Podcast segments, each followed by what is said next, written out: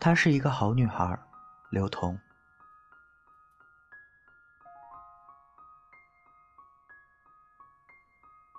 同学十年聚会，人群里我没有看见二毛，也没有看到影子。他们俩的恋情始于大一。二毛是爱好吉他的男青年，从不上课，即使告诉他某个老师点到特别严格，他也不往心里去。他每天抱着吉他坐在寝室里面写歌，大半个学期了，同班同学也不认识几个。听说还有一位男同学叫二毛，从不上课，只在寝室里面写歌。女生们进行积极脑补：二毛或许长发，必须冷酷，一把忧伤的吉他，弹唱一辈子青春。银子就是女生中的一位，求了我半天，我答应带她见见二毛。二毛确实是长发，但很少清洗。二毛也冷酷，常年低头思考，用长发遮挡阳光。一件早已洗得泛黄的白衬衣，加一副眼镜儿，有一些文艺青年的影子。他的床位是靠近墙角的下铺，被子从来不叠，烟菜状堆积，经过时也有二毛身上特有的味道。我以为带银子见见世面，他便彻底消失了念头。二毛孤独的低声浅唱，让门外的银子听出了寂寞。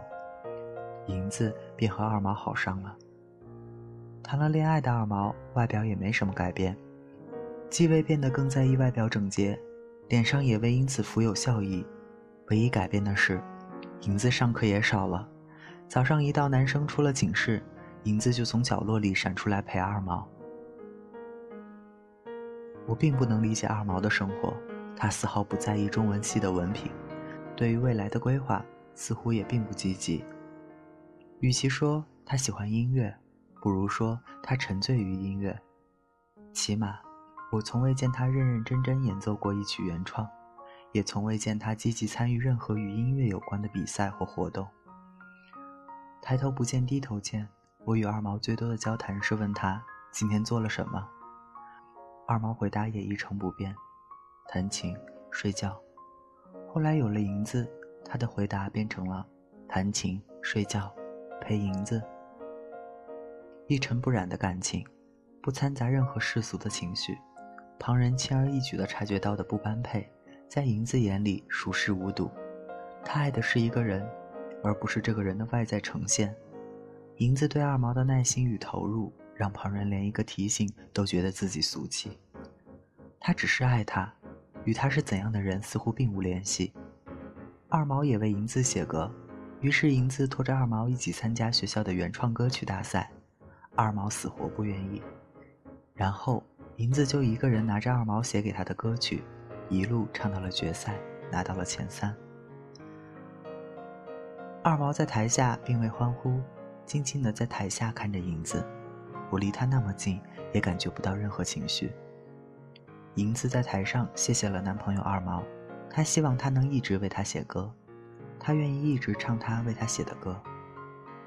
那段告白很拽，一女的在舞台上给一男的表白，让无数女生癫狂。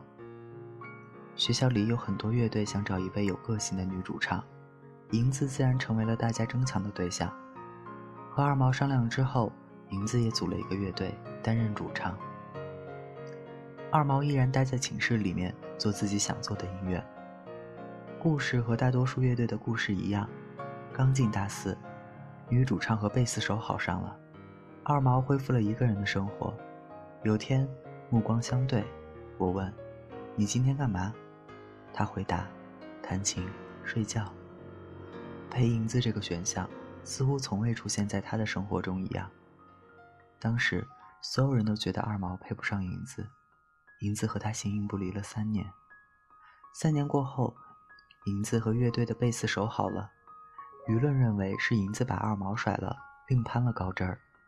后来临近毕业，四年同窗聚在一起吃散伙饭，当时的班长规定，每个人都要说出一段自己的感受，让每个人都记住今天。一个接一个，轮到我，同学们也不期待。我说了一句，底下接一句。我说：“你们认真点可以吗？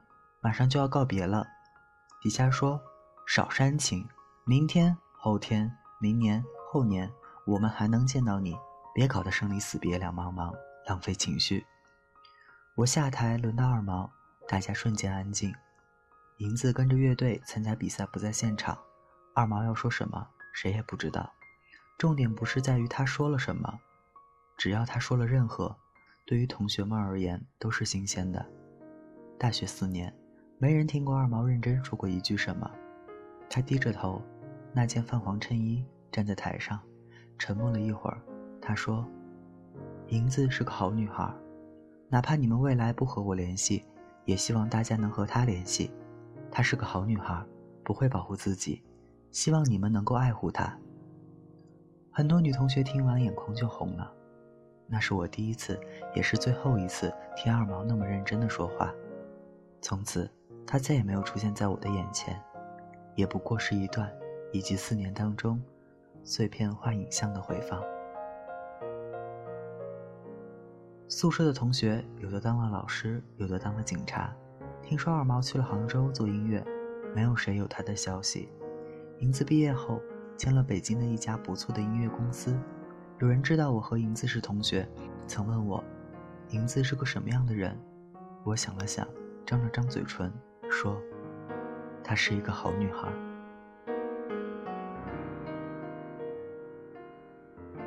一个连自己都不愿多谈的人。为了已分手的女孩说了很多话，其实他无需他帮他解释，他也不必为他澄清，所有做的一切只是说明他们在一起的那三年有意义。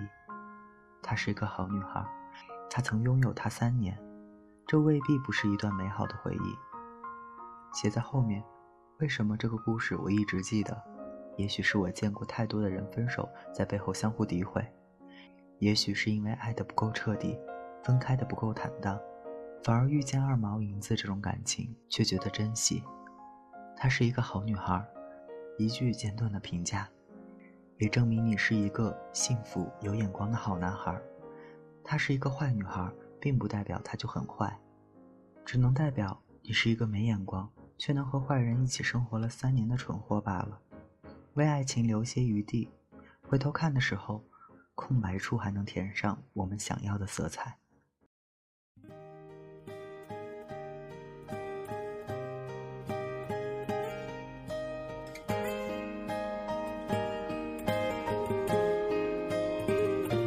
后来，我总算学会了如何去爱，可惜你早已远去，消失在人海。